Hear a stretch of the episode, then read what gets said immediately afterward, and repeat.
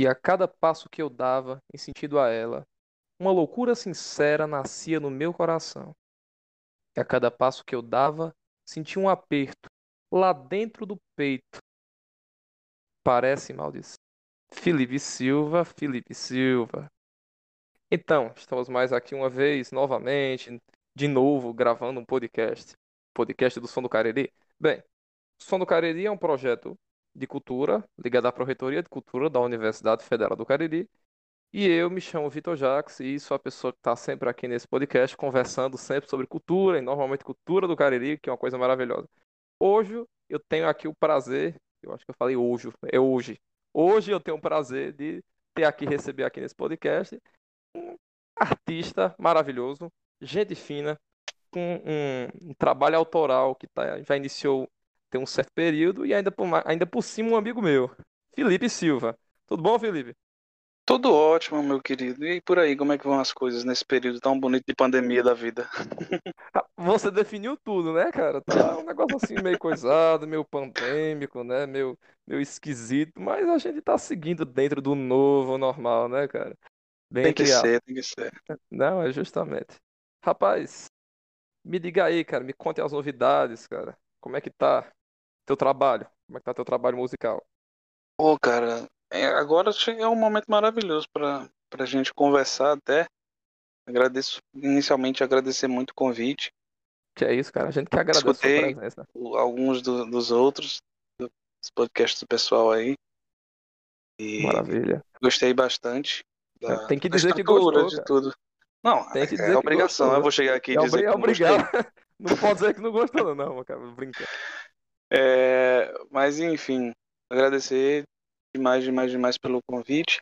E sobre as coisas novas que estão aí por vir, é, o mais breve, eu tenho até que enfim um lançamento do EP que a gente deu início há quase três anos é, a, a gravação. Então, por coisas e coisas e coisas, a gente foi adiando e adiando o lançamento de, da primeira música, da segunda música, ah, a gente vai lançar o álbum todo, como é que a gente vai fazer? A gente vai esperar baixar o, o número de casos para a gente tentar fazer um, um, um, um, show, a gente vai esperar um pouco mais para lançar apenas uma música ou lançar o EP todo. E, ficou nesse indo e indo. E o que começou a ser lançado ali por meio de 2018, 2019, é, acabou uhum. culminando nesse agora, né? Que a gente tem a possibilidade de fazer o lançamento completo do álbum, é, que vai ser lançado agora dia 13 do próximo mês. O álbum completo Entendi. com quatro faixas. Originalmente ele seria com cinco, mas uma das faixas a gente vai organizar para lançar como demo é, um, um, tempo depois. É, e, e, por, por hora é isso. Temos algumas é, parcerias aí para já sendo encaminhadas, né? Já com algum processo de produção, de pré-produção. É uma das parcerias é com o Rafael D'Angelo, outra com, com o Davi Martins. Ah. Só e... gente boa, né, cara? Só gente boa. Só, só Sim, já estiveram aqui, já estiveram aqui no podcast, né, Exatamente. Né, é o, é, são as referências bibliográficas aí para fazer uma boa música. E, enfim, por hora é isso. Estou estruturando aí alguns shows também, seja ele com banda completa, seja ele com um acústico completo, ou seja ele apenas voz e violão. Isso tudo relacionado a esse álbum. E logo quando essa fase passar, a fase que eu digo é a fase desse álbum, é, já tem muita coisa engatada aí para dar início a muita coisa também. Não entendi. Tu lançou até agora três singles, né, cara? Que são. Isso. O álbum, o álbum tem quatro. São esses três singles mais um, né? Exatamente. Foram, tá voltando. Como é que é o nome do EP, cara? O EP é chamado Página. Página mesmo, né? Eu tava Isso. na dúvida agora. Quem foi que trabalhou contigo, cara, nesse EP? Quem produziu, quem tocou? As composições são todas suas? Como é que funcionou aí? Nesse EP, bastante gente trabalhou, seja na área de design, seja na área de fotografia, seja na área de arranjo, na área de execução, de instrumentos, é, na área de produção, de pré-produção, de pós-produção, na área de divulgação, então tem nomes para Dedel aí para a gente comentar. Cita, cita alguns aí, quem foi que tocou bateria, quem foi que produziu. Posso sim. Pronto, em relação a instrumentos foi um, um, uma reviravolta danada, porque inicialmente a estrutura da, da gravação foi muito quebrada, porque assim, eu tinha uma ideia e eu tive que ir me moldando às circunstâncias, porque eu tinha, por exemplo, no início eu tinha a intenção de colocar em boa parte das músicas um violoncelo, um violino, isso em todas mas no decorrer a gente foi fazendo algumas alterações e acabou não, não, não caindo em todas. Em uma delas tinha um violoncelo, em outras caiu um piano, caíram, enfim. E esse trabalho de pré-produção, produção, mixagem e masterização foi feito pela Jaraguá Records com o Luiz Araújo. Inclusive o produtor dos meninos que já estiveram aqui, o Rafael de Ângelo, que produziu, na verdade, um dos singles, singles dele, e produziu o EP do Davi Martins e tá produzindo agora o álbum completo, o CD dele, o primeiro CD. E nem sei se eu posso falar isso aqui, não sei se tava todo mundo sabendo. Não, Davi falou, cara, no podcast Tá Davi ótimo. falou sobre o CD. Verdade.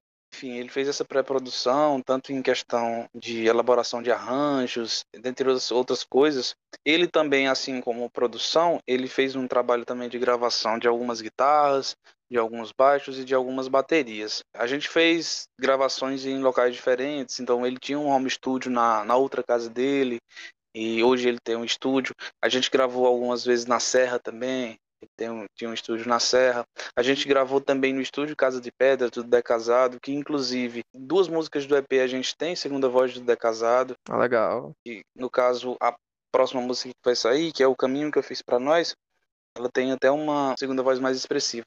Acho que a outra segunda voz que tem dele é do de, de- Mulher de Preto, se eu não me engano.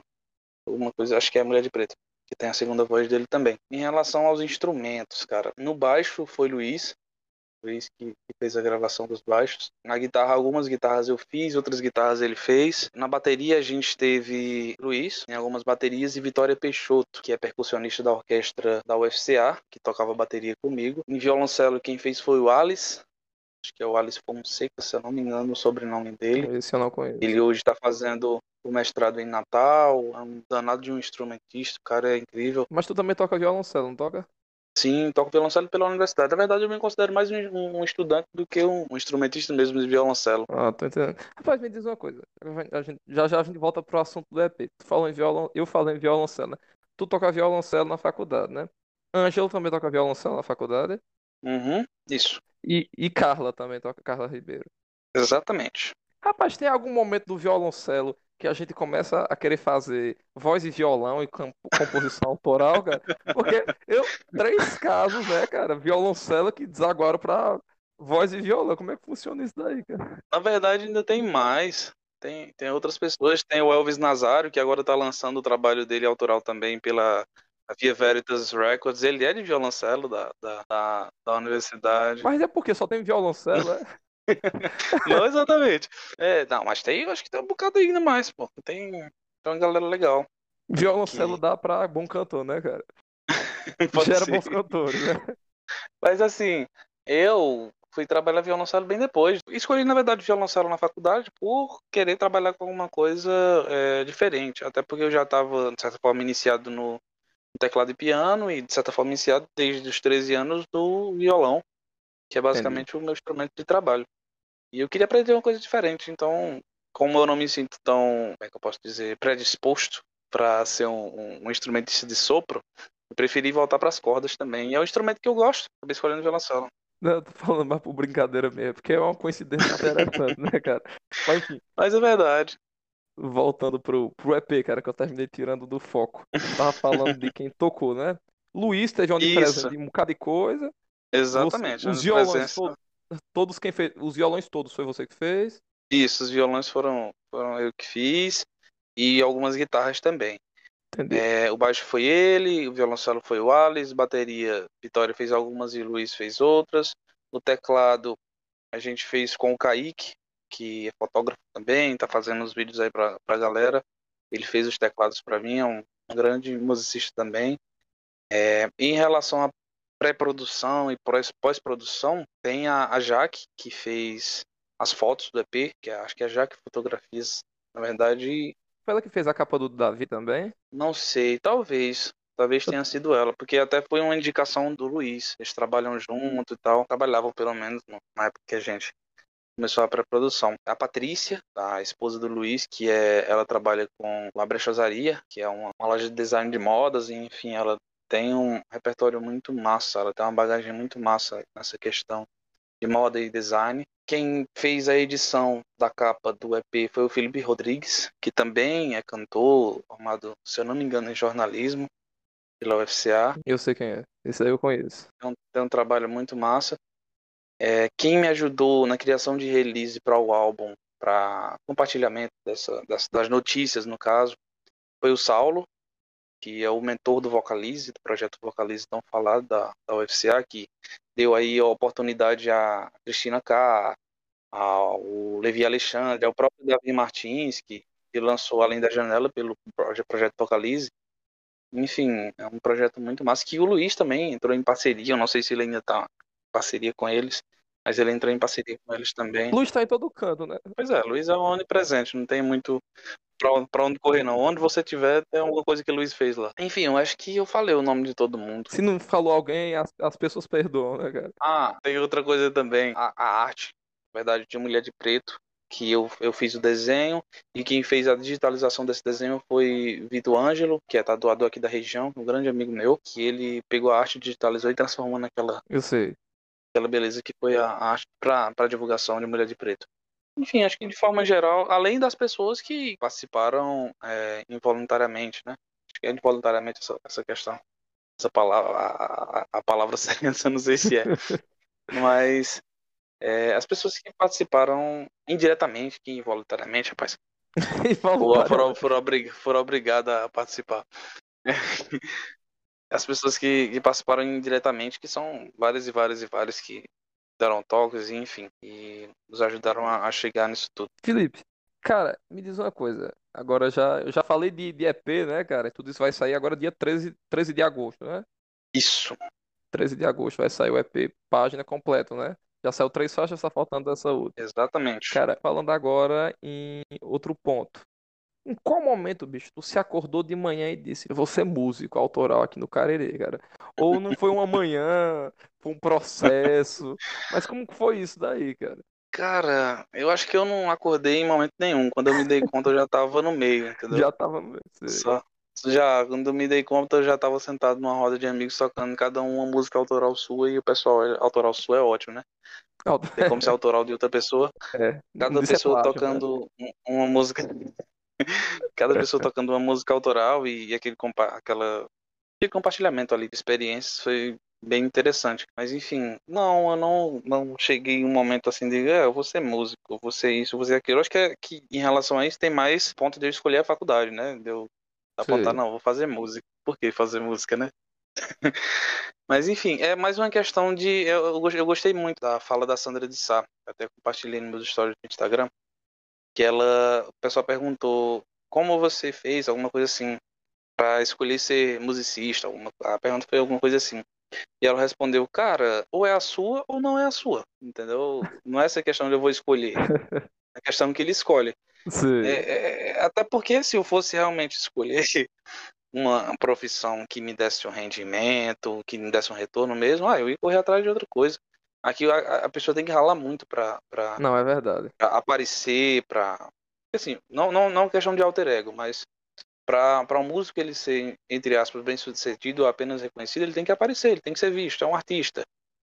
Então, uhum. é, você tem que ralar um bocado para isso acontecer. E tem que ser uma coisa frequente, porque se você deixa de, de aparecer, deixa de, de, fazer eventos, deixa de tocar, nem que seja um show em barzinho, é, você acaba sumindo.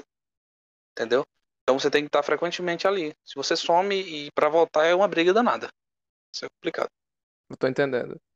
Pois é. Mas enfim, cara. não sei se te respondi. Não respondeu, cara. A resposta que você desse não foi, eu vou dizer. Você não tá respondendo, não. Você tá me enrolando. que nem eu fiz com o Davi. Davi me deu um bocado de tá resposta. dando a rodeio. É, Davi, eu fiz as perguntas e Davi me respondeu outras coisas. Eu digo, Davi, Davi, Davi. Você tá me enrolando. Ei, cara.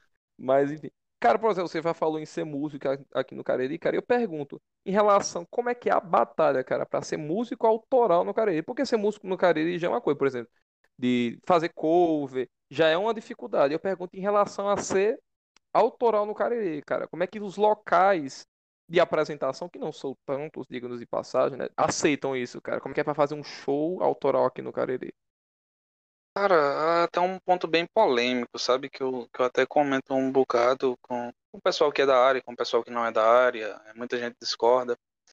Mas a questão de ser músico aqui no Cariri, é, para você ser valorizado aqui, você tem que ser primeiro valorizado fora. A partir do momento que as pessoas veem que você está sendo valorizado fora, eles lhe valorizam. É verdade.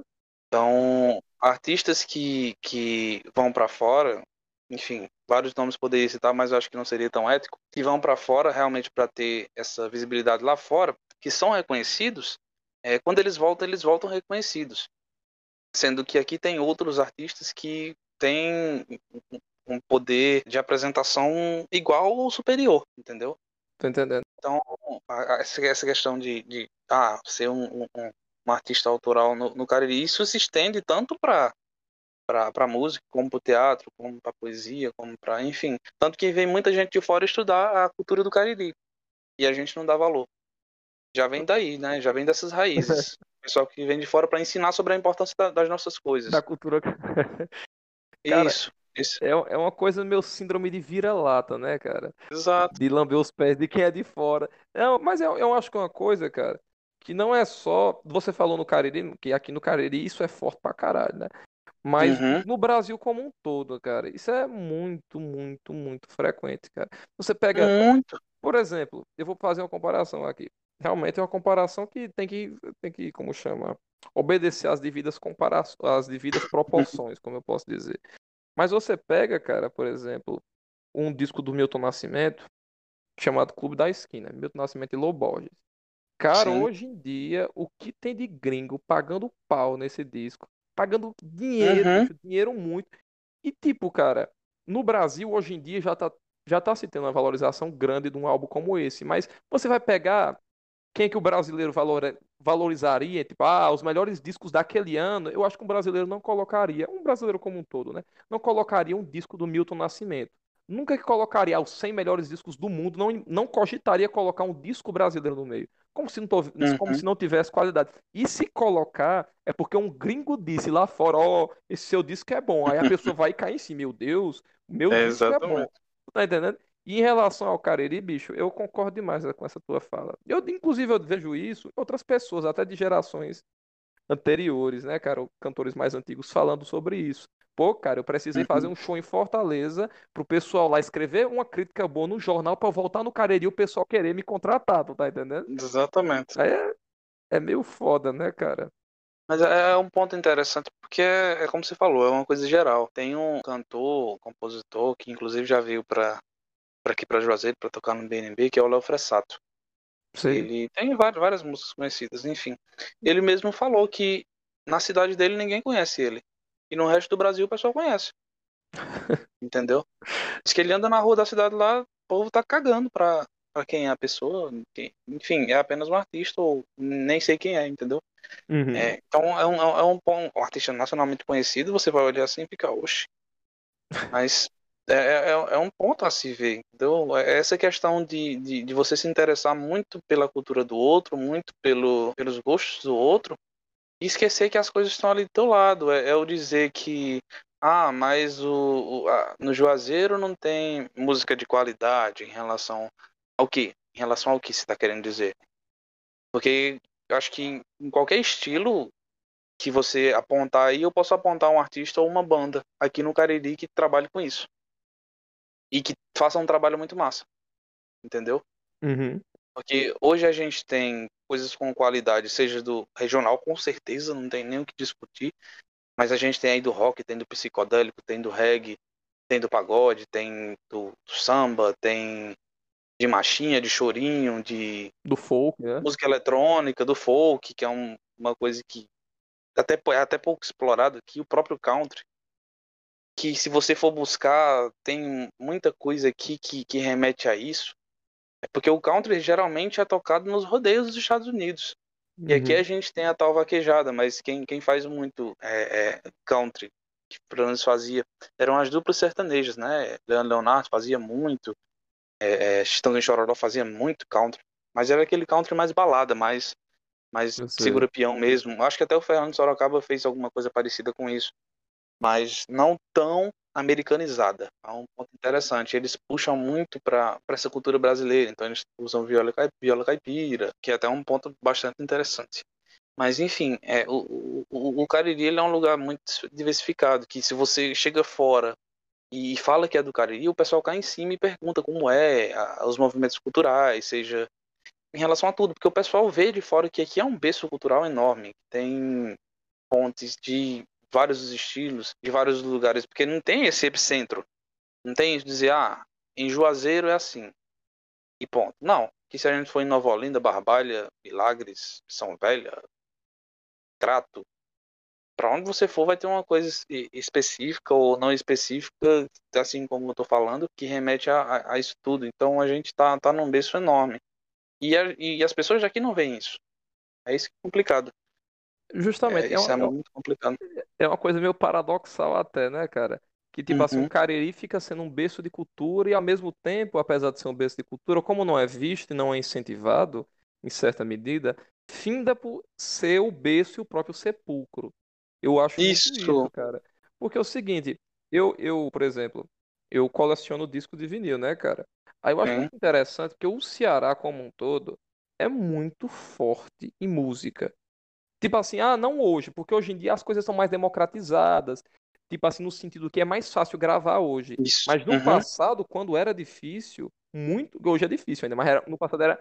No passado, que era, quando era muito mais difícil, cara, você pega o Ceará e você pega, sei lá, um estado aqui do Nordeste, que eu vou pegar realidades semelhantes. Eu pego o Rio Grande do Norte, eu pego Paraíba.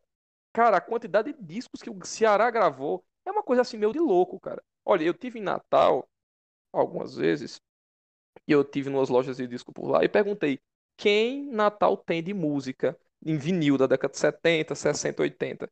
Cara, tem algumas pessoas. Tem até o Leno, que era da Jovem Guarda. Tem um grupo que é do caralho, que é Impacto 5. Tem Carlos Alexandre, que é do pessoal, se eu não me engano, Carlos Alexandre é de lá, que o pessoal denomina brega, né? Mas entenda, são poucas pessoas. E Natal é uma capital. Cara, quando você pega o Cariri, pô, o Cariri teve um selo de vinil independente chamado é, Nação Cariri, cara. Que, tipo assim, não era só caririense, mas era Cariri com, com Fortaleza. Mas, pô, cara, a Bidoral lançou vinil, mesmo sem ser, de, não foi desse selo, mas a Bidoral lançou. Clevan Paiva lançou. Aí tem, tem Rosenberg e lançaram. Pô, cara, é, é cego. Meu Deus, o cara da. Meu Deus, agora esqueci o nome dele. Cego Oliveira lançou. Bicho, tem muita coisa aqui lançado.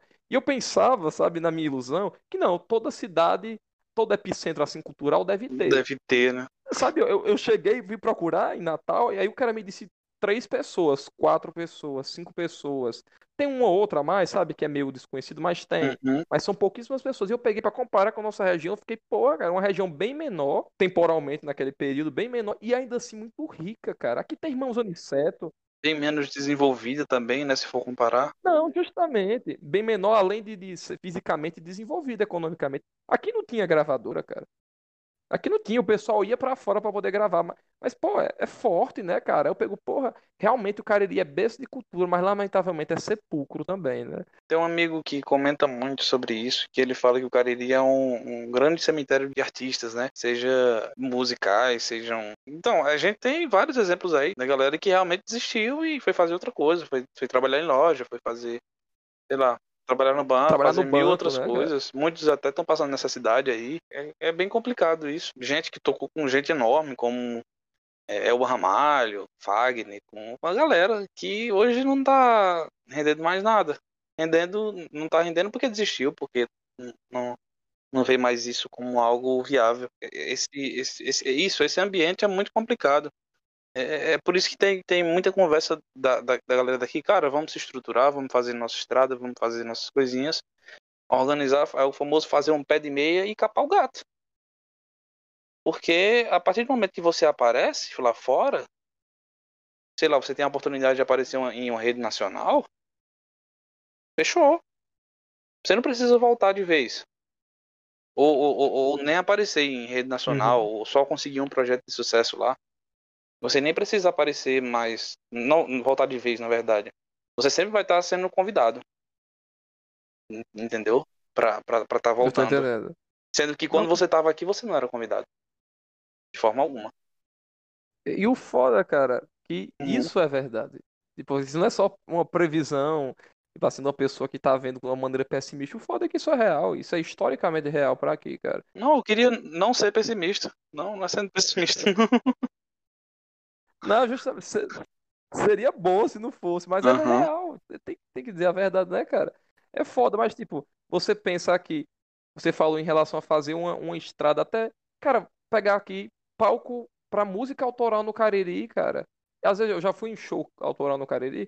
Se você pegar um show do mesmo artista fazendo cover, é outro público, cara. O pessoal às vezes não lhe conhece. Eu- você, você sente isso. Uhum. Você que trabalha com isso e faz às vezes show Isso. cover autoral, como eu vi no Caverna, né? Se você fosse fazer um show só autoral, cara, não sei quantas pessoas dariam. Não sei se o, o dono da casa, não falando do Caverna em si, porque eu tenho muito respeito por lá, Uhum. mas enfim, dependendo de qual seja o local. Mas não porque ele é um, ele é um, um fascínora capitalista, mas por causa do público aqui. Não, mas é sempre pensando no público, exatamente. Sempre pensando no público. É o público, pô. É foda, cara. Porque... E outra coisa, cara, a gente às vezes quer mostrar a música daqui e o olhar já pra música daqui Sim, já é sim. outro. Quando eu apresento, e outra mais que eu faço muito isso, eu apresento música pra alguém sem dizer que pessoa é Uhum. e sem dizer de onde é que é. Já a pessoa muda, tem uma né? avaliação. Aí eu apresentando a mesma música pra outra pessoa dizendo de onde é que é, a avaliação já já muda. tende a ser como se fosse de casa, sabe? Por exemplo, cara, eu falando agora de um, de um álbum que foi lançado recentemente de Sim, Milena, sei, Mila sei. Sampaio. Cara, aquele álbum dela, aquele, aquele álbum dela, cara. Puta que pariu, que álbum maravilhoso. Eu ainda nem disse isso a ela, mas É é, fantástico fantástico demais. aquele disco dela, cara. Eu mandei. Eu mandei num grupo, cara, de colecionador de, de vinil de Natal. Uhum. Colecionador de vinil de Natal. Bicho, os caras. Puta que pariu, que moça é essa? Que negócio é esse? Eu disse isso a ela. Mas que negócio é esse que essa menina fez? Aí eu expliquei, não, ela é brasileira, ela mora no Cariri. Aí o pessoal ficou louco, querendo que saísse vinil dessa menina e tudo mais. Eu digo, pô, é você ver, né, cara? Não faz parte da realidade deles. Talvez se fosse de lá, eles não Exato. dessem tanto valor como se é de Exatamente. fora. Assim como se fosse, se ela fosse de, de outro local, sei lá, ah, ela de Bodocó. E a pessoa viesse e nos mostrasse aqui, porra, de onde é essa pessoa e tal. E se for dar uma olhada direitinho, o, o retorno que ela tá tendo nessas músicas tá sendo mais de fora do que daqui. Se você for, for olhar direitinho, porque assim, é, esse, esse trabalho dela tá dando um respaldo legal lá fora.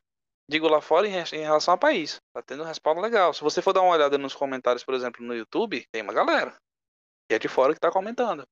Ou é uma galera daqui falando inglês, não sei. mas eu, mas eu creio que não. Tem, tem esses pontos também. Uma coisa interessante que começou a se estruturar aqui, mas que eu vejo que acontece há muito tempo, é que a galera inicia um- uma estrutura, inicia uma, algumas parcerias, inicia algumas organizações para a galera dizer, então vamos agora se ajudar, vamos caminhar todo mundo, vamos tentar todo mundo se levantar junto. E aos poucos cada um vai se sabotando os outros. Sim. E isso não é de agora. Isso eu vejo acontecendo há um tempo. É tipo aquele pensamento de Jovem Guarda, de tro- movimento Tropicália, se liga? Que sempre vai ter alguma coisinha ali que vai derrubando, mas não com tanto sucesso com a- como a. Jovem Guarda e a. Mas enfim, eu vejo muito isso acontecendo. É uma crítica geral a- a- ao todo, porque assim, o pessoal tá tão é, é, assombrado por esse, esse, esse pensamento do cemitério de artistas no Cariri, que eles ficam vendo aquela coisa caminhando, caminhando e esperando a merda. Então, cada, qualquer, qualquer coisinha que apareça, a galera faz um, um, um inferno. Entendi. Entendeu? Tipo, ah, isso aqui não deu certo. Meu Deus, não é por isso que nada dá certo. Então vamos acabar isso aqui e nada vai caminhar. Isso aqui não vai dar certo, entendeu? E, e eu vi que isso aconteceu várias vezes, tanto em relação a músicos autorais, como em relações a músicos que tocam em barzinho, que há um tempo estavam querendo fazer até um, um, um, um sindicato, mas por conta desse tipo de coisa, as coisas não caminham. Não caminham porque sempre vai ter alguém ali dentro que é aquela, aquela maçã podre e sempre vai querer sabotar o resto, e as outras pessoas que já estão machucadas de outras coisas já vão saindo, porque diz, ah, isso aí vai ser a mesma coisa. Então nada caminha dessa forma. Então eu não culpo tanto apenas o público, eu não culpo tanto apenas as pessoas, apenas os consumidores desse tipo de arte. Eu culpo também os artistas por não pensarem para frente. Porque eles pensam muito naquilo que passou, naquilo que aconteceu, naquilo que não deu certo, naquilo que não, que não vingou. E, e esquecem que o tempo está passando. E aí eles veem, ah, meu Deus, passou um ano e a gente não fez nada. Mas não fez nada por quê? É, é, eu, eu vejo muito disso. Então, quando a gente vem, vem falando até, veio falando até agora, ah, mas o público é que não colabora tanto e tal, mas tem essa parcela dos artistas também. E isso, é, como eu já falei e repito, não apenas artistas que trabalham com o, o, material autoral, mas também artistas que trabalham com cover, com basinho, com essas coisas.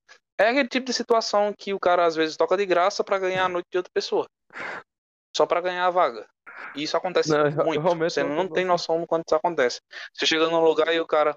Ai meu Deus, o cara cobrou cento, sei lá, 120 reais. A taxa lá embaixo. para um cara tocar três horas no barzinho. Aí chega outro, conversa. Não, eu já fechei com um cara aí por 120, então eu faço por, por 80. Tá. Fecha aí comigo. Entendeu? Aí, depois de um tempo, esse cara vai fechar com quem? Vai fechar com um cara de 80 ou vai fechar com um cara de 120? De 80, né, cara? Pois é, e como é que se, se organiza um sindicato aí pra galera receber o mesmo tanto se tem esse tipo de pessoa? Entendeu? Não, justamente. Cara, eu achei legal essa sua fala por causa de uma realidade que eu não vivo, né? Eu vivo no lado do público. Esse, esse, desse, dentro desse, desse mistério daí, desse, desse conjunto, eu não vivo. Mas eu acredito demais que isso exista, cara. Acredito. Vai imaginar que existe. Você falando só me é confirma, cara. Porque outra coisa é o seguinte. Eu fico pensando também, cara. Eu sempre imagino. Eu dou aquele dinheiro do cover no, no estabelecimento e eu digo, pô, eu não faço ideia como foi que fecharam esse, esse negócio com o músico, cara. Mas a impressão que eu tenho é que esse dinheiro que eu tô pagando não vai chegar no músico da maneira que tá chegando. Eu tô achando, eu tô, eu tô, eu tô achando que eles já fixaram um valor baixo e esse se passar, foda-se. É do estabelecimento. Pronto, deixa, deixa eu explicar. Explica aí. É, isso, pelo menos na minha vivência, até hoje, hoje, eu toco em barzinho há mais ou menos quatro anos. Mais ou menos quatro anos. Nunca eu recebi adicional por cover. Nunca. Sim. Em nenhum local que eu toquei até hoje. É só então, o muitos locais dizem, é só o combinado antes, só o cachê. Ah, você, co você cobrou quanto? Cobrou 100? Beleza. Ah, você vai tocar de graça para mostrar o trabalho, porque eu já fiz isso, já fui esse tipo de pessoa, até porque eu preciso, e muitos bares fazem isso, aquela, aquela promessa, ah, vamos, vamos fazer aí para divulgar, e depois a gente faz um pagando, beleza, até hoje fica aquela coisa lá. Enfim, eu já toquei de graça e a galera cobrando entrada. Foda, cara. Se liga? Não, é foda. Ah, enfim, cobra, cobrei, sei lá, 100 reais pra tocar e a galera cobrou cover. E esse cover vai pra onde? Pro bolso. Entendeu? Né? Que o, o, normalmente seria ir pro artista, né? Sim. Esse, esse, esse, esse valor, é, comumente, falando aí bem, bem é, indireto ao ponto do sentido da palavra, esse dinheiro é para ser é como se fosse a contribuição pro artista. É tipo, você tá gostando da, da, da, da música, beleza. Esse dinheiro aqui é se você quiser ajudar pro artista. Mas não, isso não acontece. Pelo menos aqui onde eu toquei, não. Tô entendendo. E aí entra também a responsabilidade dos estabelecimentos da região. Porque aí não é uma via de mão única. Ah, a culpa não é apenas do público. Ah, a culpa não é apenas do músico. A culpa também tem uma certa parcela, é claro, dos estabelecimentos. Porque imagina aí, o, o dólar tá em quanto agora? Você sabe dizer mais ou menos? Sei lá, cinco e tanto deve estar. Tá. Pronto, cinco que lascou aí. Eu acho que, cara, desde quando eu me entendo por gente, eu acho que até antes de eu me entender por gente, o cachê pra música é 100 reais. E hoje, se você chegar em um certo local e colocar um valor tipo 150, 160, oxe, a galera chia e deixa você falando sozinho. Isso com todos os aumentos seja a gasolina aí a 200 reais o litro, seja o óleo do valor da gasolina, que é, é mais fácil você andar a pé e comer é. seco. É, é porque mais... o negócio tá, tá complicado. E aí, imagina, tudo aumentando e teu, teu salário não aumenta. Bicho. Tipo, 10 anos congelado o valor de cachê. Porque hoje, se eu for tocar com banda, banda completa, em um barzinho, em alguma coisa. Se eu for tocar com banda tipo 4, 5 pessoas, se eu não colocar o cachê de 100 ou estourando 120 reais, ninguém contrata. Ninguém contrata de, de forma nenhuma. Sendo que isso, muitas vezes, eles tiram em o quê? Duas meses? Três meses? O dinheiro desse cachê. Entendeu? Então é uma uhum. questão congelada também. E fora em relação a essa questão da remuneração, né? Falando também em relação ao espaço. Ao dar espaço à galera da região para mostrar o trabalho.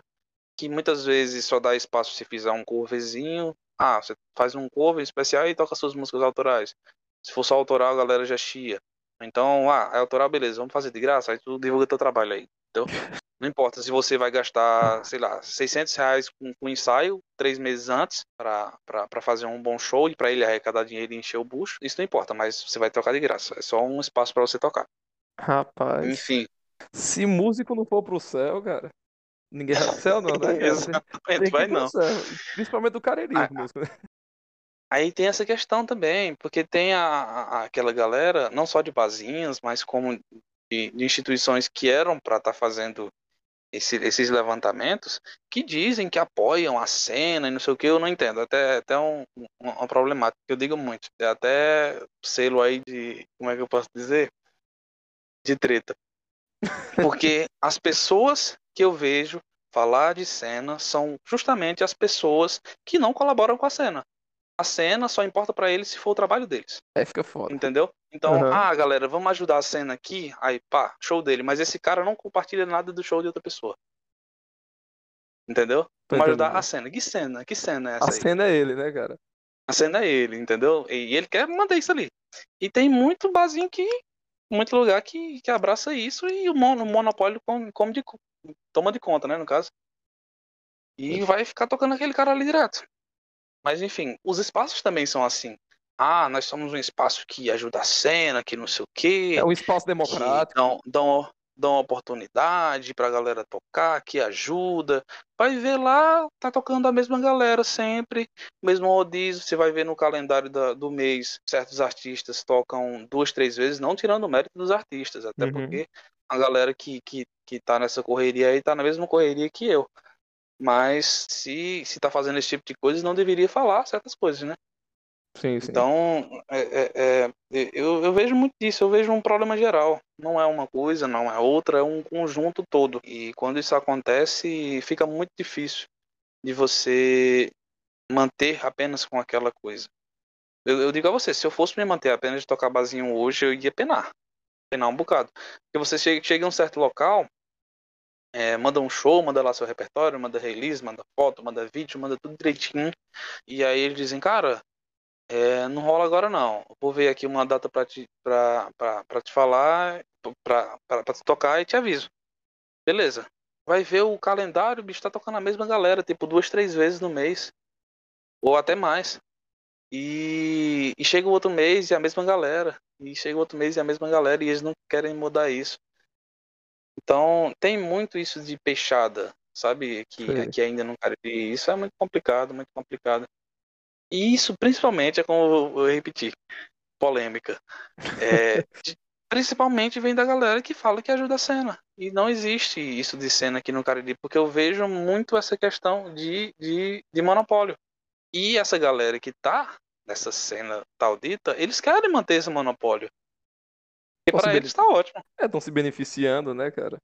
Exatamente. Ah, quem é a cena do Cariri é tal, tal, tal, tal. E os outros 200 artistas? Cadê essa galera?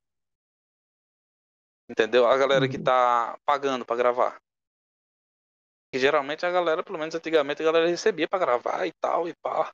Era contratado. Hoje não, hoje você se lasca, se lasca trabalhando em outra coisa, qualquer outra coisa, pra gravar um EP para daí tentar ter oportunidade para bater de frente com a galera que já recebe para gravar, que recebe monetização, que recebe que tem uma condição legal, que está rodando direto para competir com essa galera dentro de edital. Entendeu? Até porque na cidade ele não tem essa oportunidade de lançar o trabalho dele e receber por isso. É, isso é, é, bem complicado. E até em relação à própria prefeitura, pronto, aí uma denúncia legal da prefeitura, eu posso falar porque é público. Pode, é... pode citar nomes, né, cara? pode citar nomes, a prefeitura eu posso. Eles estavam fazendo uma catalogação de artistas para um certo evento e estavam tocando a mesma galera. Tipo, tal pessoa tocando, tipo, eu não toquei, mas por exemplo, Felipe Silva toca, tocava nessa, nessa quarta. Aí outra banda tocava na outra quarta, outra banda na outra quarta. Aí na outra quarta, Felipe Silva tocava de novo, com um show diferente. Então você fica assim, oxente, e aí, cadê o resto dos artistas? Enfim, fomos entrar em contato com o pessoal da prefeitura e eles disseram que não convidavam mais ninguém porque não sabia da existência. Não, peraí, né, cara? Aí é piada, né? Entende? aí, aí, a pergunta é, quem é que tá fazendo essa catalogação? Como é que tá funcionando isso aí? como é que vocês colocam alguém para fazer uma catalogação de artistas da região se eles não conhecem o, o campo artístico da região? Ou realmente estão apenas ignorando, entendeu? Aham. Então, a gente chegou aí no, no, numa explosão geral do cemitério de artistas, né? A culpa não é apenas do artista, a culpa não é apenas do, apenas Do do público, público, não é né? apenas do, do- do- dos espaços e não é apenas Da prefeitura. da, da prefeitura geral. De todo É mundo, um né, cara? todo.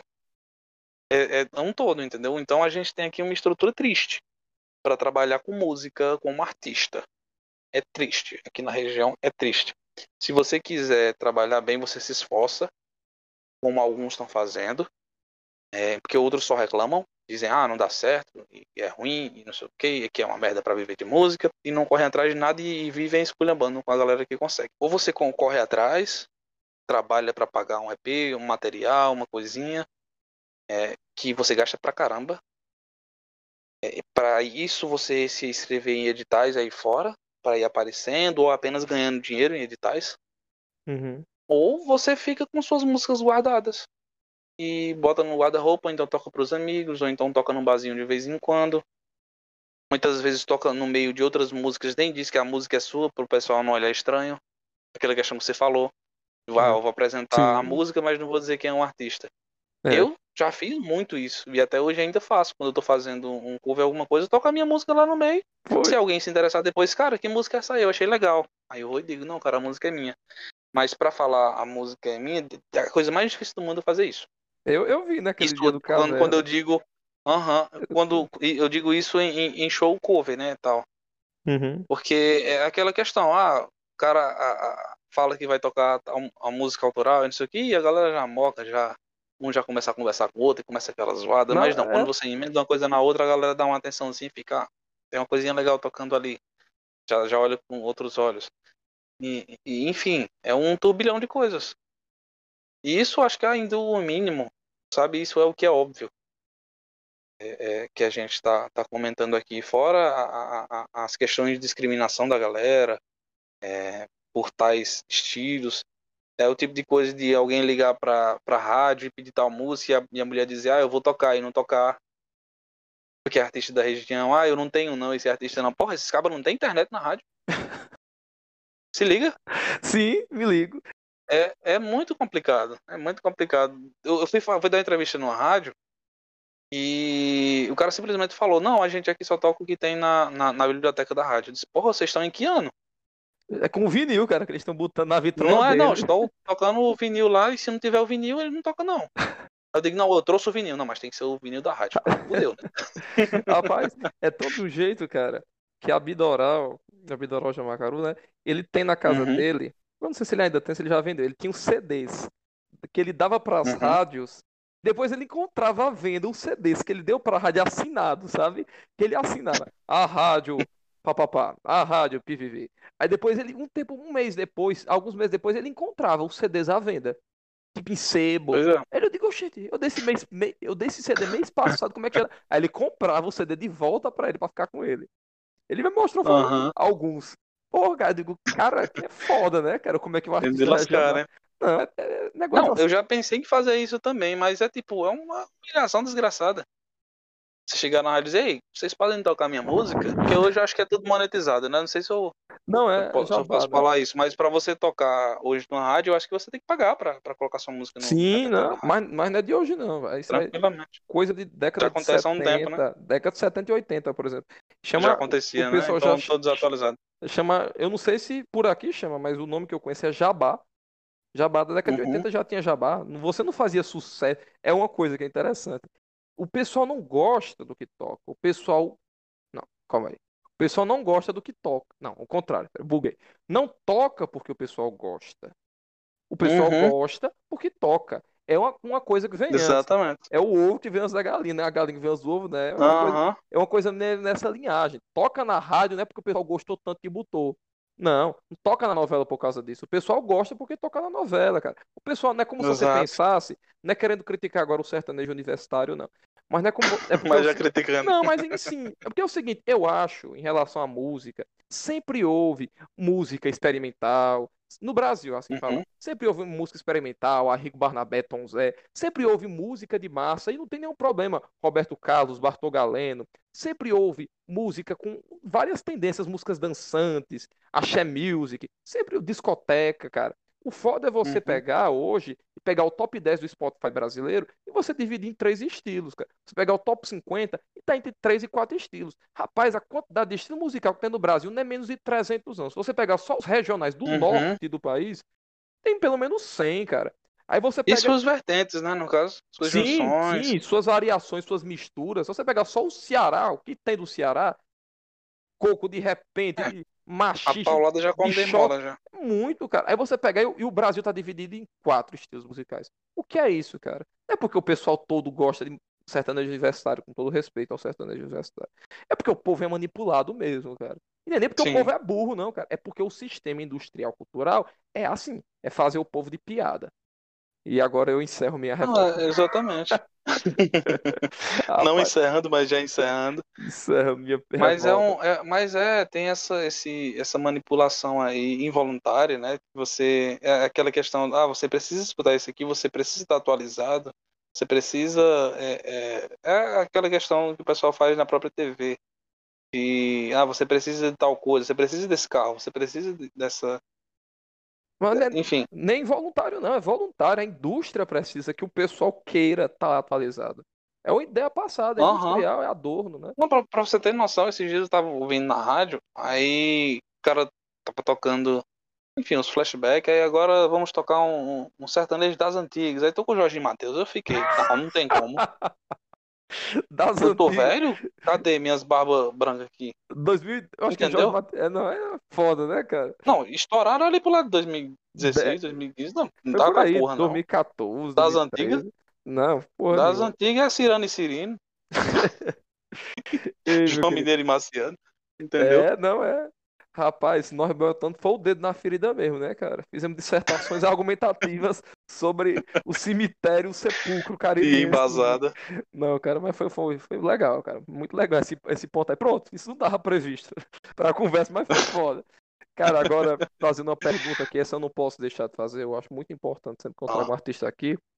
E principalmente você que tem. Eu, as três canções que você lançou tem, tem vertentes, tem variações diferentes, né, cara? Em questão até de, de estilo, né? Por exemplo, a Mulher de Preto tem mais uma coisa meio, meio blues até, cara, envolvida, um- Hum. uma outra pegada, né? Do que Veja, do que Página, que tem uma coisa mais folk. Um negócio até. Eu sinto em Página, por exemplo, um negócio meio Fio Veras, eu posso até estar enganado, mas eu, Sim, sim, eu escuto e sinto, pô, Com certeza. negócio Fio Veras. Eu acho que eu validei inclusive, isso. Mas enfim, cara. Quais são suas influências, cara? Você não vai fazer que nem Davi, não. Davi, eu perguntei isso e eles, eu não sei, não. Eu digo, não, você vai tratar de, de inventar uma resposta. Como é que você não sabe suas influências? Não, pô, mas quais são suas influências, bicho? E tipo, e de como elas ajudaram a definir a tua personalidade sonora? Pronto, é uma ótima pergunta, bem extensa, porém ah, extensa minha resposta, na verdade, porém bem legal. Falando primeiramente em relação ao álbum, sobre essas essas vertentes que a gente acabou abraçando, inicialmente era para ser um álbum de aparência acústica, né? um, um álbum com muito violão, um álbum com muito um pouco de teclado, com bateria acústica, com enfim, aquele álbum bem grosso Uhum. não algo, não algo tão agudo, enfim. E aquilo foi, foi, foi se construindo, sabe? É, Luiz foi trazendo algumas influências, eu fui gostando e fui colocando outros pontos também. Ah, achei isso aqui legal e fui encaixando. E a gente foi puxando muito para essa coisa mais metalizada. Então a gente acabou colocando uma guitarra, colocando um órgão. Na verdade, tem música que eu acho que tem umas três guitarras. Em Mulher de Preto a gente tem uma coisa bem psicodélica ali, e voltada para o blues também voltado um pouco para o, o soul. Isso tem órgão, exatamente. Tem aquela black music dos Estados Unidos, principalmente tocada em igreja, aquele Uhum. órgão bem característico. E em Veja a gente tem uma coisa mais, é, mais suave, mais. Até um pouco Brasil, tem muito Lineker em Veja. Uhum. Enfim, não, não, não é algo tão escrachado assim, é isso, mas é uma coisa bem pop. Em página é uma coisa que não, não foi uma das músicas que não se alteraram tanto da versão inicial que eu tinha. Ela até chegou um- uma guitarrinha aqui, uma guitarrinha ali, mas ficou muito parecido com o que eu já tinha em mente de, de fazer, que é esse trabalho relacionado ao folk.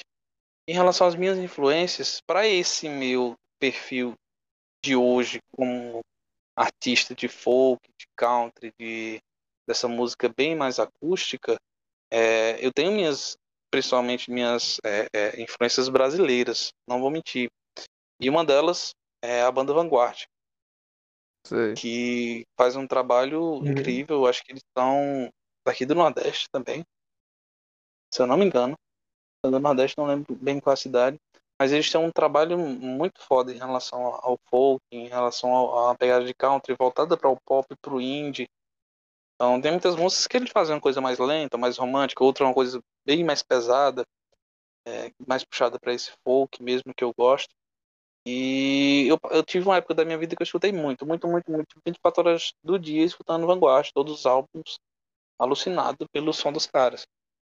E aí eu, cara, é isso que eu quero fazer. Entendeu? Então eu direcionei muita composição para esse estilo. Então eu tenho muita música, esse estilo de, de folk, de indie, de country. É, antes disso eu não, não, eu não direcionava tanto. Eu não tinha, ah, eu vou fazer essa música pensando em uma carreira artística, no tipo de artista que eu quero ser. Não, apenas chegava lá e fazia a música. É, até hoje tenho muito disso. Até, mas hoje eu tenho conta de outras é, é, influências que eu fui, fui, fui tendo ao longo do caminho. É, as coisas foram se transformando. Tem um folk aqui ali? Tem, mas também tem um, um- um, sei lá, um, já saiu até samba. E falando, falando em relação às influências em si, cara, de Brasil falando, é, não posso negar que tem aí um pouco de Fio Veras, tem um pouco da Lineker, tem um pouco do Belchior, um pouco muito do Belchior, que foi o cara que, de certa forma, me incentivou aí para dar início nesse trabalho musical. Tem muito do, do próprio Vanguard, como eu já falei, Uhum. tem muito de artistas cearense mesmo, como o próprio Dudé Casado, como próprio Abdoral também, é, o Junu, o pessoal da, da, da Doutor Raiz, Ah, Dr. Raiz é é, tem foda. os meninos da, das antigas, da VAP, vai vai guardar o Pivete, Sim, a banda sim. daqui de Juazeiro do Norte. Eu conheço. Aí vai pro sul, tem influência do, do Valentim, que é o Érico, que é um incrível, cara incrível. Se você não conhece, posso ter a oportunidade de escutar depois. O cara tem um trabalho incrível. Você fala em Valentim. Talvez o Ângelo pode ter falado já sobre. Foi. Ângelo, Ângelo, eu acho que Ângelo indicou a canção dele, eu botei pra tocar. Eu tô Não, ficando não doido, pode- se não foi Valentim, Deus me perdoe, mas eu acho que foi. É algo parecido. Mas dessa vez você bota pra tocar Valentim. Eu botei pra tocar no podcast. Ah. Tem uma música, Ah, tá ótimo, então, dale. É, enfim. E de Brasil aí vai, sabe? Aí vem Matanza, que é muito minha adolescência. Hardcore, né, Matanza é uma banda de country hardcore, exatamente. Eu Mas sei. é country hardcore, entendeu? Tem, tem aquele pontinho ali do, do, do que eu gosto. Do, Do country, country. isso aí. do, do Matanza, o mais complicado ali são as letras. Mais complicado são as letras. Porque tem muita coisa ali que é o, aquele famoso politicamente incorreto. Se É. você for tocar hoje, você, você, sai- você apanha, você sai preso. tem que ter muito cuidado. Você tem que ter muito cuidado hoje para tocar Matanza, dependendo do lugar. E da, da, da música que você vai tocar. né? Rapaz, mas eu acho uma coisa muito importante, cara. Dentro das devidas proporções, mas eu acho muito importante politicamente incorreto. Essa liberdade, Não, né? eu acho porque, tipo assim, no sentido sim, não sim. de ofender, de machucar ninguém, de querer, sabe? Mas no sentido de, pô, tem certas coisas que às vezes a gente quer falar, determinado dentro de um contexto poético, que, cara, se eu for Uhum. pegar e, e politizar e deixar toda correta a linguagem, se torna uma canção de madeira, sabe? Às vezes eu acho que, eu acho que às vezes cabe. Tipo, é, bebe a rota e peida bem na frente da mulher é uma bela poesia, né? Lindo pra você tocar no, num café, Um coisa assim, é casamento, cara, um maravilhoso. casamento. Exatamente. Mas eu acho importante. Mas enfim, vou, vou, vou cortar a tua conversa, não. Continue o que você tava dizendo. Não, mas tranquilo. Enfim, o Matanza tem, tem muito disso, tem muita coisa interessante, porque assim, ele pega aquela estrutura bonita que eu acho maravilhosa do country, que é de contar histórias. Então ele pega ficções, então ele fala ali sobre Tombstone City, sobre o Santa Madre Cassino, que era um puteiro e virou um bar, ou na verdade era um, um, um- um mosteiro e virou um puteiro, uma coisa assim. Então é uma história, você entra assim e fica, caramba, que massa, o desenrolar da história, toda, toda a coisa. Enfim, milhares de histórias. E aí, indo pro internacional, as influências até abrem um pouco mais. Porque a gente tem aí lá fora a fonte, né? Do, Uhum. do próprio country, do, pop- do próprio folk. Que é basicamente Estados Unidos, é, um pouco de Londres. Então a gente tem aí Bob Dylan, tem o próprio Bruce Springsteen, tem é, Willie Nelson, tem Hank Williams, Tree, pelo menos, porque eu não escutei outros das outras gerações. Hank Williams é uma família que deu origem a vários cantores. Hoje a gente está na terceira geração, que é o Hank Williams. Que é um, um, um, cantor de country incrível. incrível. Eu não conheço. É, tem um trabalho muito massa. Não conheço. É, então tem várias gerações atrás. Então tem o Hank Williams True e tem o Hank Williams original, que foi o início, acho que ele é dos anos 60. Tu já escutou Neil Young? Sim. Cara, sim, eu, sim, quando, sim, toda sim. vez quando eu penso em folk, não, eu sei que você tá falando das suas influências, né? Mas enfim, toda vez quando eu Uhum. penso em folk, tipo assim, até de influência pra mim mesmo, né, cara? Eu penso em dois, três. Eu penso em, em Bob Dylan, eu penso no Neil Young e eu penso naquele dark folk do Leonard Cohen, que é o canadense, né? Sim, Muito foda. sim, sei. Mas enfim, continue. O compositor do Hallelujah, Sim, né? que na verdade é muito mais foda do que aquele Aleluia. Eu tenho até um. Muito, muito. Ele tem um trabalho Não, incrível de blues e country. Justamente, e ele era, um- na verdade, ele era um poeta que depois ele disse, porra, vou virar cantor. Aí lá pelas tantas ele inicia. E é massa, cara. Patativa do, dos Estados Unidos. E é massa, cara. É muito esquisito, muito fechadão. O timbre de voz bem fechado, bem grave. Eu acho lindo aquilo, lindo, lindo. É, ele tem um timbre bem grave. Enfim, isso eu tô falando da- das antigas, né? sim. Buscando aí a galera dos anos 60, 80. E, e aí, se for pegar também influências do flashback, né? Flashback que é rock, você diz, ah, eu não gosto de rock não, mas eu escuto flashback. Aí você fica, hum, tem alguma coisa estranha aí. Então, aquela galera, principalmente a galera que é voltada para esse repertório do country. Então, a gente tem ali o, o próprio Rod Stewart, Uhum. tem o Jack Johnson. Jack Johnson não, Alan Jackson, na verdade. Jack Johnson também é uma referência enorme, mas Alan Jackson que pega um pouco mais desse, desse, desse repertório de country. E, cara, e aí vai. E pu- puxando, puxando um pouco pra hoje, tem o Hollow Coves, tem o Mumford Sons, tem milhares, milhares e milhares e milhares. Acho que eu posso dizer milhares mesmo, porque é muita coisa em relação à a, a, a referência e em relação a muito daquilo que eu quero fazer. Então, eu, eu, eu misturo muito, muito, muito, muito. As minhas músicas no meu repertório, eu mis- eu misturo muito, eu misturo muito nas minhas versões. Então, eu pego uma música que não tem nada a ver e coloco um estilo que não tem nada a ver também. E, mas por abraçar esse meu estilo já, já cabe muito. Pra mim já tem tudo a ver. Você fez Thunderstruck, não foi, cara, desse jeito? Fiz, fiz Thunderstruck do. Bro, Eu eu vi, cara, no, no Caverna, um viol- violino. Na verdade, eu- foi basicamente uma releitura ali da, da versão do Steven and Guns, alguma coisa assim, Steven Guns, que é um cara que faz vários covers de músicas country, músicas de rock, sei lá, rock, heavy metal. Ele faz versões em country. Então ele faz, por exemplo, Thunderstruck, Uhum. faz é, November Rain do Guns N' Roses, faz Nothing Else Matters do Metallica. Então ele faz algumas versões bem legais. Então, a estrutura que eles fazem lá é acordeon, banjo, baixo acústico é, e bateria. Basicamente isso. Às vezes tem um violão, às vezes tem um- uma colher. O povo tem. muito de tocar colher, não sei se você já prestou atenção. É, mas de forma geral, minhas, minhas influências, eu, eu gosto muito de trabalhar com isso. Com influências tanto regionais, como nacionais, como internacionais. Porque aí você vai absorvendo o melhor de cada cantinho. Nessas músicas que, que tocaram, que, que estão no EP, apenas uma delas tem alguns traços desses pontos regionais que eu trago dentro da minha musicalidade. Então, Mulher de Preto, ele tem, ela tem muito de uma Mulher de Preto não. É o caminho que eu fiz para nós, tem muito de maracatu, tem muito de uma pegada regional. Você vai ver que no arranjo tem algumas alguns intervalos bem característicos ali nos solos, nos, nos arranjos de vozes, enfim.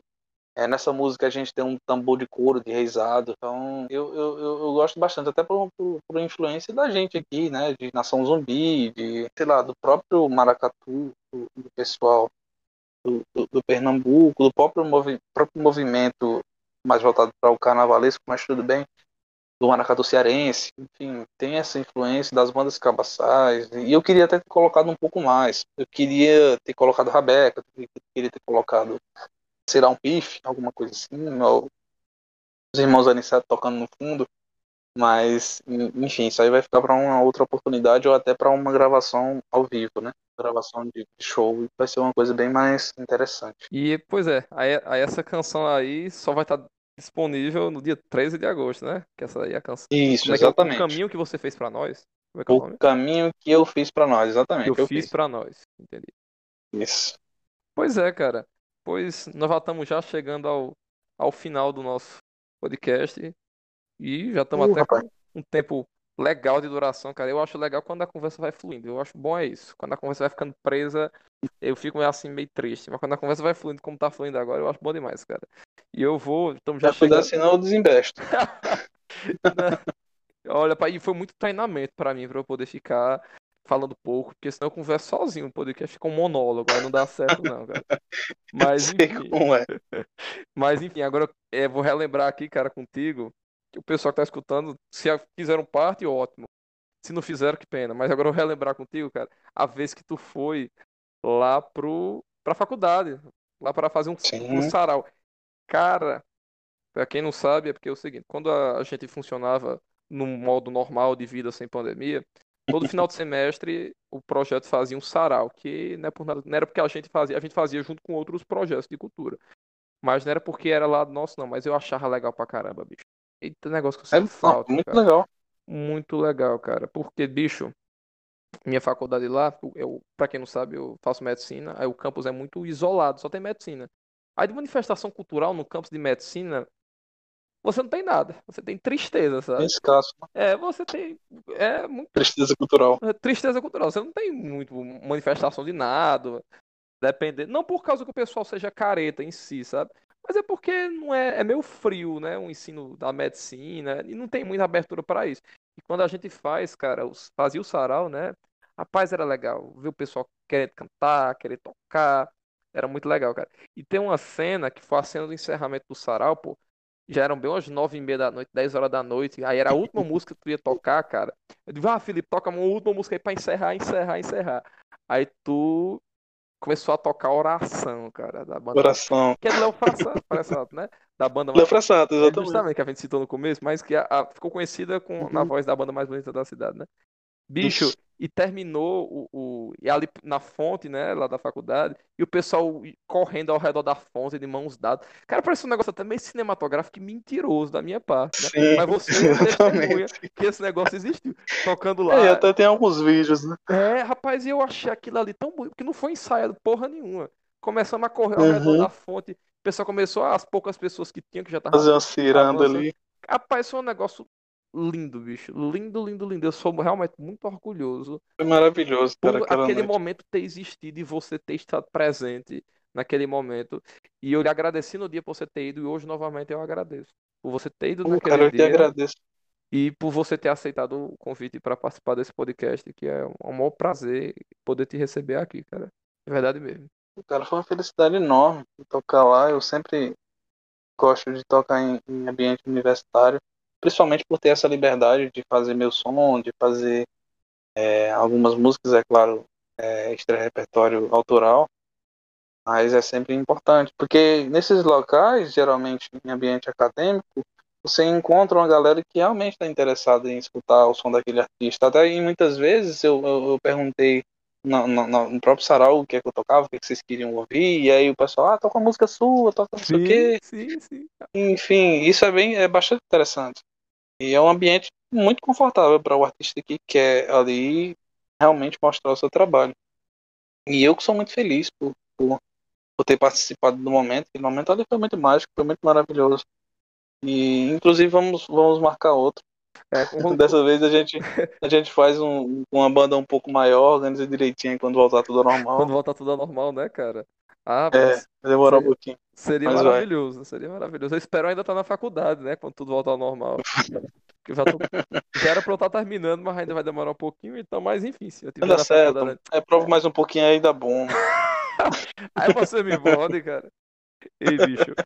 Pois a gente tá chegando agora Pô, aqui ao cara. fim. Diga, pode falar. Depois a gente. Em relação ao podcast, não, em relação ao fim mesmo aí, em relação ao podcast, em relação a um convite. É, primeiramente, queria parabenizar você pelo trabalho, é, por estar resgatando muito disso que a- a- muitas vezes a gente nem, nem, nem, nem comenta, que é essa questão dos artistas daqui da região, não apenas do agora, mas os artistas ali dos anos 60, 70, 80, e é uma galera que ainda vive, muitos aqui na região, uhum. muitos ainda trabalham com música, como você citou bem, o Abitoral, tem o João, tem uma galera legal. Tem. Isso, exatamente. E, e, e isso é, é, muito interessante a gente conversar, porque é aquela questão que eu falei. É, muitas pessoas vêm de fora, ah, o pessoal do Dragão do Mar vem e chama Abdoral, mas aqui na região a galera não faz um show com ele. Você fica, meu Deus, precisa uma pessoa de fora. Eu, você até citou, né? Uma frase, não sei se foi ele que falou. Pô, precisa uma pessoa de fora me chamar pra, pra, pra eu ser contratado aqui? É, Enfim, né, fica, fica aí o, o cutucão pra, pra galera. Tanto pesquisar sobre sua música, a música que a gente tem, o que, é que a gente tem. Porque muitas vezes a gente escuta muita coisa de fora que aqui a gente tem mais até. É, de muitos artistas desses que você citou, alguns você me indicou, eu lembro que você me passou alguns, alguns vídeos, eu escutei e eu achei muito parecido com o que tocava de Jovem Guarda, de, de, de enfim, de milhares de outras coisas. E a gente não tem esse conhecimento. É, enfim, a gente já conversou aí sobre os culpados, mas tudo bem. Mas é sempre bom, cara. É sempre colocar a mãozinha na cara e dizer vocês são culpados. Vocês são culpados. Vocês são culpados. e agradecer pelo espaço, pela oportunidade de estar aqui trocando essa ideia massa. E é isso, cara. Sempre que você precisar, para qualquer coisa aí, estamos por aí. E obrigado aí tudo. Ô, cara, o prazer que é meu, cara. Completamente, completamente. Longe de qualquer tipo de, como eu posso dizer, verniz social. Completamente verdade. O prazer que eu senti de ter aqui. Rapaz, agora para encerrar total, cara, a gente vai se despedir com uma canção sua tocando, cara. É por isso que eu peço que você indique uma, uma das três canções que já saiu pra gente colocar para tocar aqui, tá entendendo? A gente coloca e o pessoal fica ouvindo e encerra com tua voz tocando a canção sua. Que a gente falou, falou, falou de você, né? Tem que agora ilustrar, né? Diga aí qual delas. Exatamente. Eu poderia indicar as três, por serem músicas importantes, sabe? Sim. Mas eu acho que no momento a música que é, algumas pessoas vêm, vêm me falando, e até um pouco antes da pandemia, mas que se encaixa muito bem nesse período, que é a música Veja. E fala hum. muito sobre essa, esse período de reclusão, fala muito sobre essa questão dessa distância social, dessa, dessa escuridão que a gente está vivendo no, no, geral, tanto política quanto sanitária, como de, de várias formas sociais. E ela se encaixa perfeitamente, infelizmente, nesse, nesse contexto que a gente está inserido. Então, acho que Veja seria um ótimo músico. Pois pronto. Pois vai. Agora vocês vão ficar ao cargo, à audição da Veja, de Felipe Silva.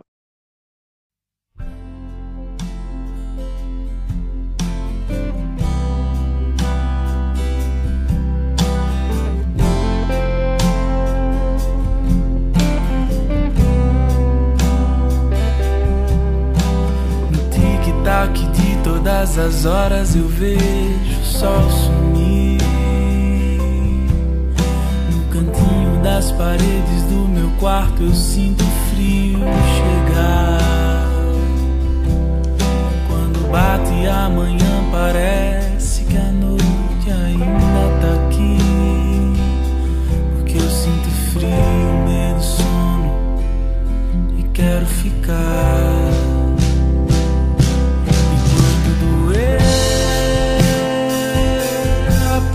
myself.